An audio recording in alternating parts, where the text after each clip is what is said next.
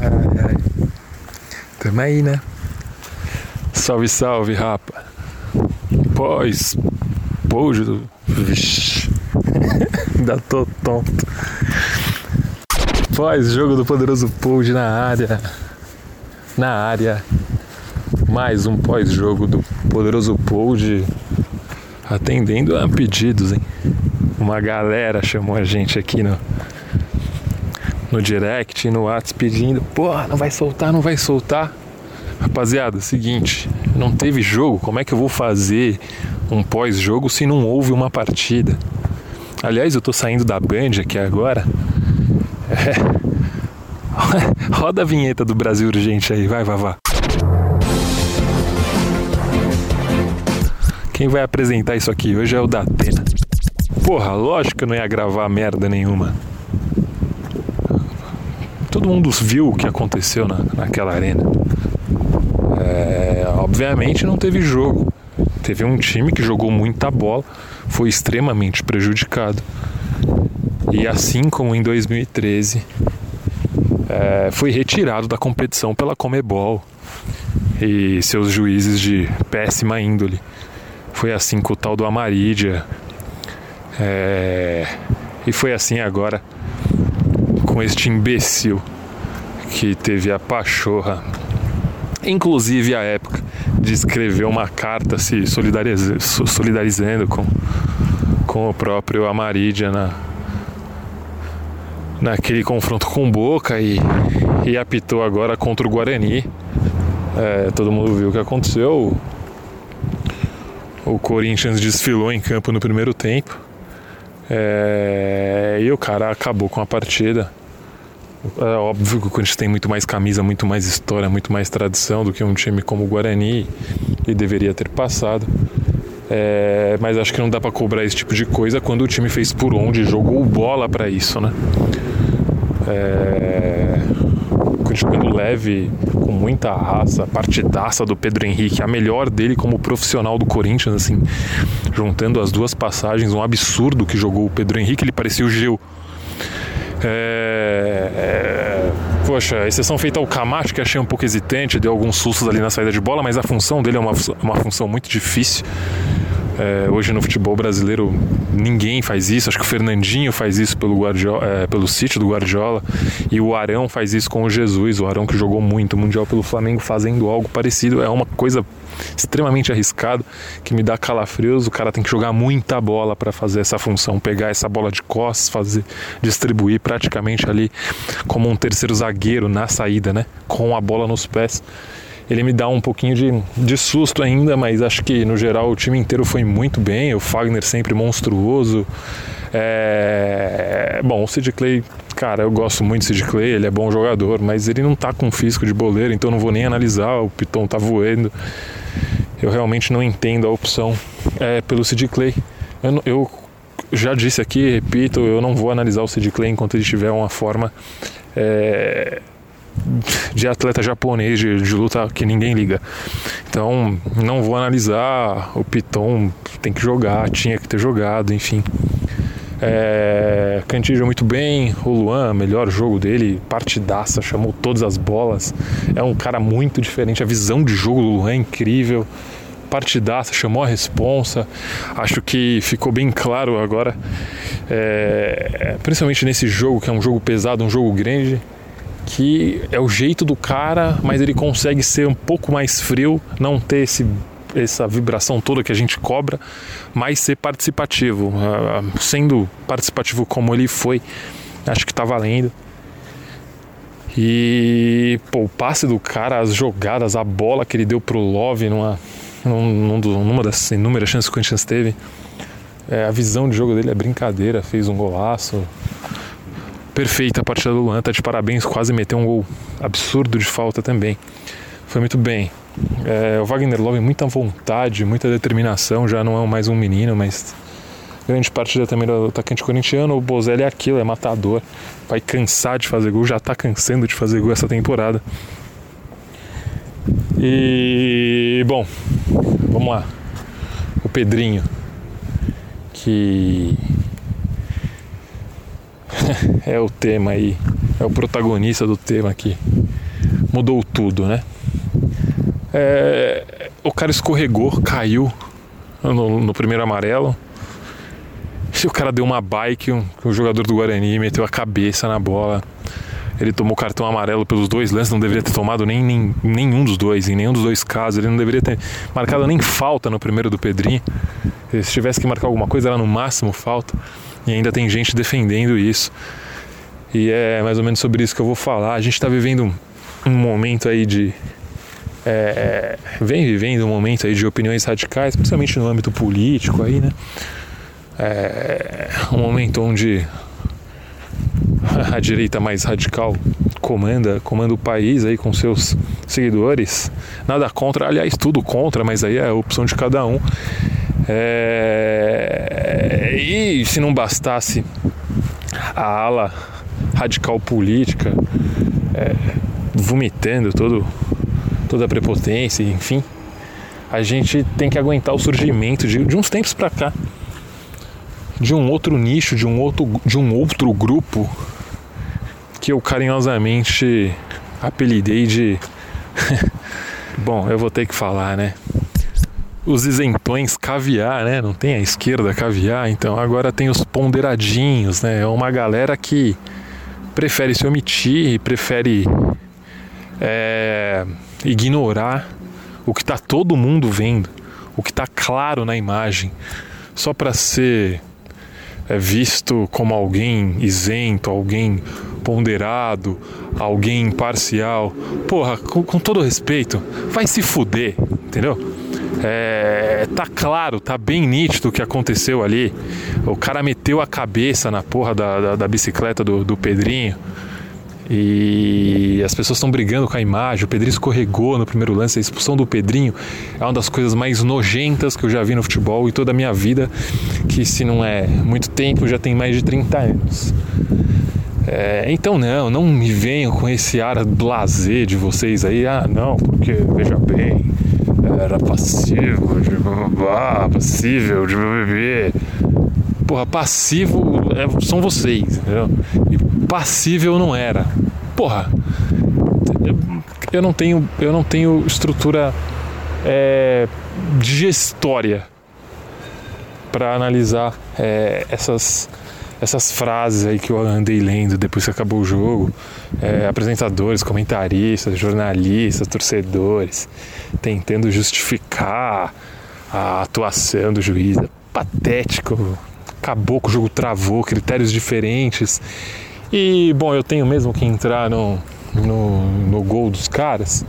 Acho que esse daí, nem, o, nem a ala ponderadinha é, consegue falar alguma coisa, né? Falta claríssima no Bozelli. É, depois o Gil derrubou o Gasparzinho e, e o fraquíssimo juiz que apitou Copa do Mundo, ó, fez merda na final da Copa do Mundo também.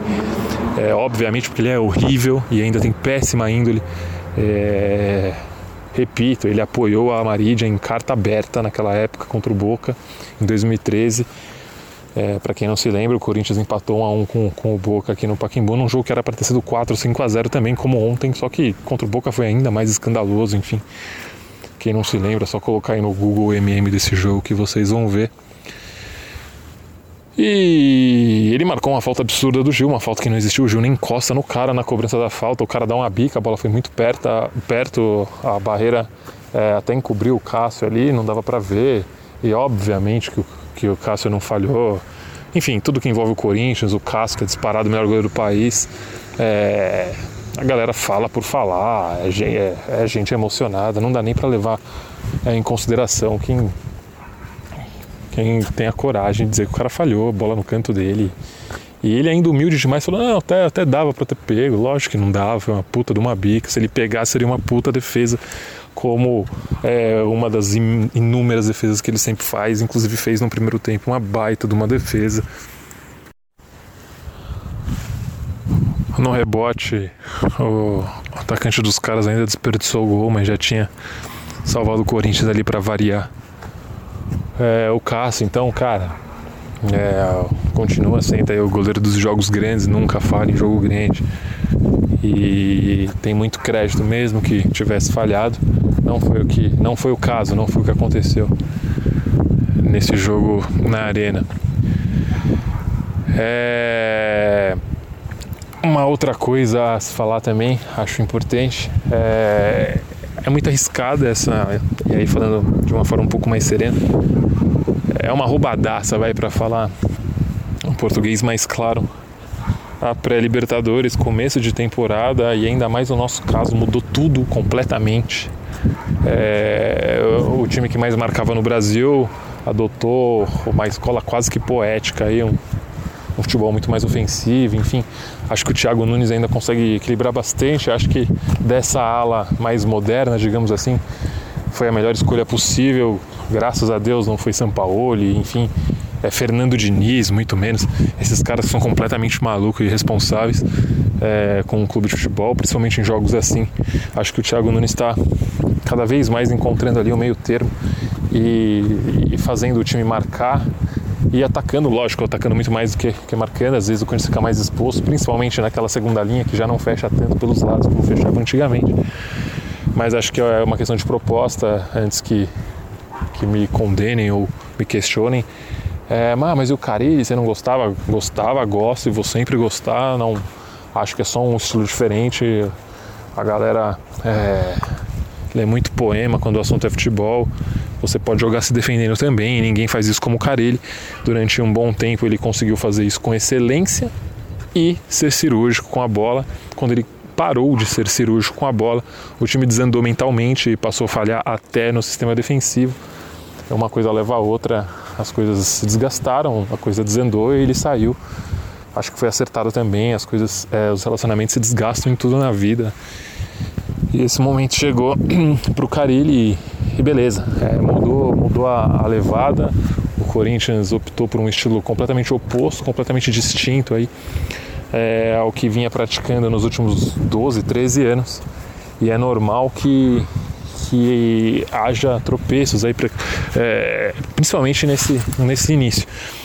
E acho que o caminho é esse. É, o calendário foi bastante ingrato e me surpreende até a rápida evolução do time. O dedo do Thiago Nunes ali é claro no, no, na equipe, no, no, sistema tático, na forma de jogar, nas escolhas, enfim. Acho que ele está no caminho certo.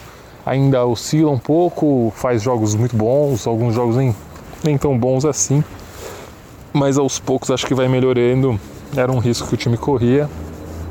É, e na minha opinião, muita gente falando aí, ah, mas se tivesse jogado mal, perdido e tal, seria, seria melhor. Eu discordo, eu encaro a partida é, de uma outra forma. Acho que quando você faz sua parte, você sai de alma lavada. O Corinthians fez a parte dele, o Corinthians venceu o jogo, assim como venceu o Boca em 2003, o Corinthians foi retirado é, da competição por uma instituição porca chamada Comebol e seus juízes extremamente, é, com índoles extremamente duvidosas, enfim.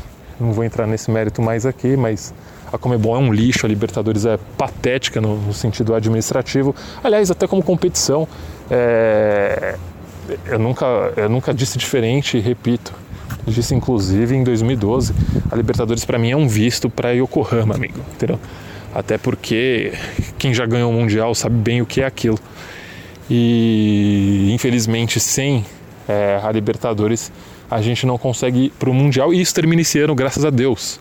A gente não vai mais precisar desse lixo é, dessa Libertadores. Ok, ainda depende da, é, da Comebol, mas você, você corre o risco de se livrar. Pode ser roubado daqui conseguir ganhar um torneio ali.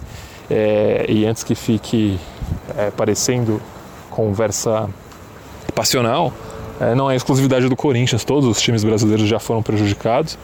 E hoje você acha bom que seu rival está sendo roubado, amanhã acontece com você, enfim. É... Existe uma falha muito grande aí entre os cartolas daqui é, na hora de se manifestar contra essa entidade patética que é a Comebol. Enfim, como eu, como eu escrevi é, recentemente, a Libertadores nada mais é do que um visto mal feito ali da Praça da República com autenticação válida pro Mundial, seja ele na Ásia, é, na África, enfim, O que importa é disputar o Mundial. E com essa mudança de regulamento agora, a gente vai ver que cenário ficará, qual vai ser o contexto desse, desse torneio agora. E provavelmente não dependeremos só da Libertadores para isso. Eu tenho que ver melhor esse regulamento, mas agora envolve, acho que Sul-Americano, enfim. Menos mal. E é isso, rapaziada. Muita gente aí me pediu para eu, eu, eu falar aqui. Eu confesso que é, assim que acabou o jogo, eu estava bem revoltado com a questão envolvendo a arbitragem. Depois fiquei muito tranquilo. Outras derrotas foram muito mais pesadas do que essa, principalmente quando o Corinthians deixa, deixa a desejar, né? Não foi o que aconteceu, o time fez a parte dele, mas foi extremamente prejudicado. É... Acho que tem alguma coisa para falar sobre o jogo ainda, talvez aquela bola do Love, mas também lance difícil, cabeceou. Muito fácil a gente falar, ah, cabeceia pro chão, tal, nem é a especialidade do Love, cabeceia. O goleiro fez boa defesa também. Se a bola entra, acabava o jogo, certeza mas acho que tem que ser ressaltado aí é que o trabalho do Nunes é muito bom, a partida do Pedro, do Pedro Henrique foi assustadora. É, o Fagner é um monstro, o Cantillo promete demais, o Luan chamou a responsa quando tinha que chamar. Eu sempre fui meio pé atrás com ele, acho que ele se omite em alguns momentos, é, em jogos grandes, enfim, por mais que tenha aí no currículo é uma Libertadores impecável, mas é a impressão que eu tinha em alguns jogos um pouco mais frio, um pouco mais distante. Espero que isso mude e ele respondeu muito bem. Nesse jogo contra o Guarani, o Bozelli é aquilo mesmo, o cara vai meter muito gol. O Pedrinho é inocente ao cubo nessa história. E não me venham com esse papo de novo, hein? Repito. Ah, tinha que, podia ter evitado. Não podia ter evitado porra nenhuma. Ele deu uma bicicleta que era a jogada possível ali. O cara colocou a cabeça no meio da jogada, o juiz extremamente mal intencionado deu outro amarelo, enfim. É isso, rapaziada. É, sabadão agora já tem o São Paulo, que é um freguês histórico aí. Um time que costuma sentir muito os jogos contra o Corinthians. Acho que se a gente jogar do mesmo jeito e até com raiva, o São Paulo pode, pode pagar a conta. Eu vou fazer esse jogo pela Rádio Nova Estação e assim que acabar, eu volto com o poderoso pool de pós-jogo, provavelmente semana que vem. Também volto, volto com o semanal, beleza? Mais uma vez, obrigado. A repercussão foi imensa. Hein? no que se refere ao jogo do Corinthians e aos pedidos para esse pós-jogo. Eu realmente cogitei em não fazer porque eu não considero aquilo um jogo oficial, um, uma partida normal. Acho que aconteceu.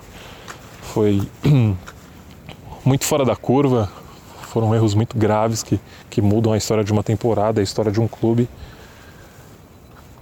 Mas é a vida que segue, não tem como voltar. E então a gente encerra esse Brasil urgente aqui com o um recado do meu amigo da Atena. Valeu? Valeu, rapaziada. Poderoso Pold. Fica por aqui, é nóis. Abraços. Chupa, vavá. Esse podcast é um oferecimento de O Esportista e foi editado por Valder Souza e Rafael Prado.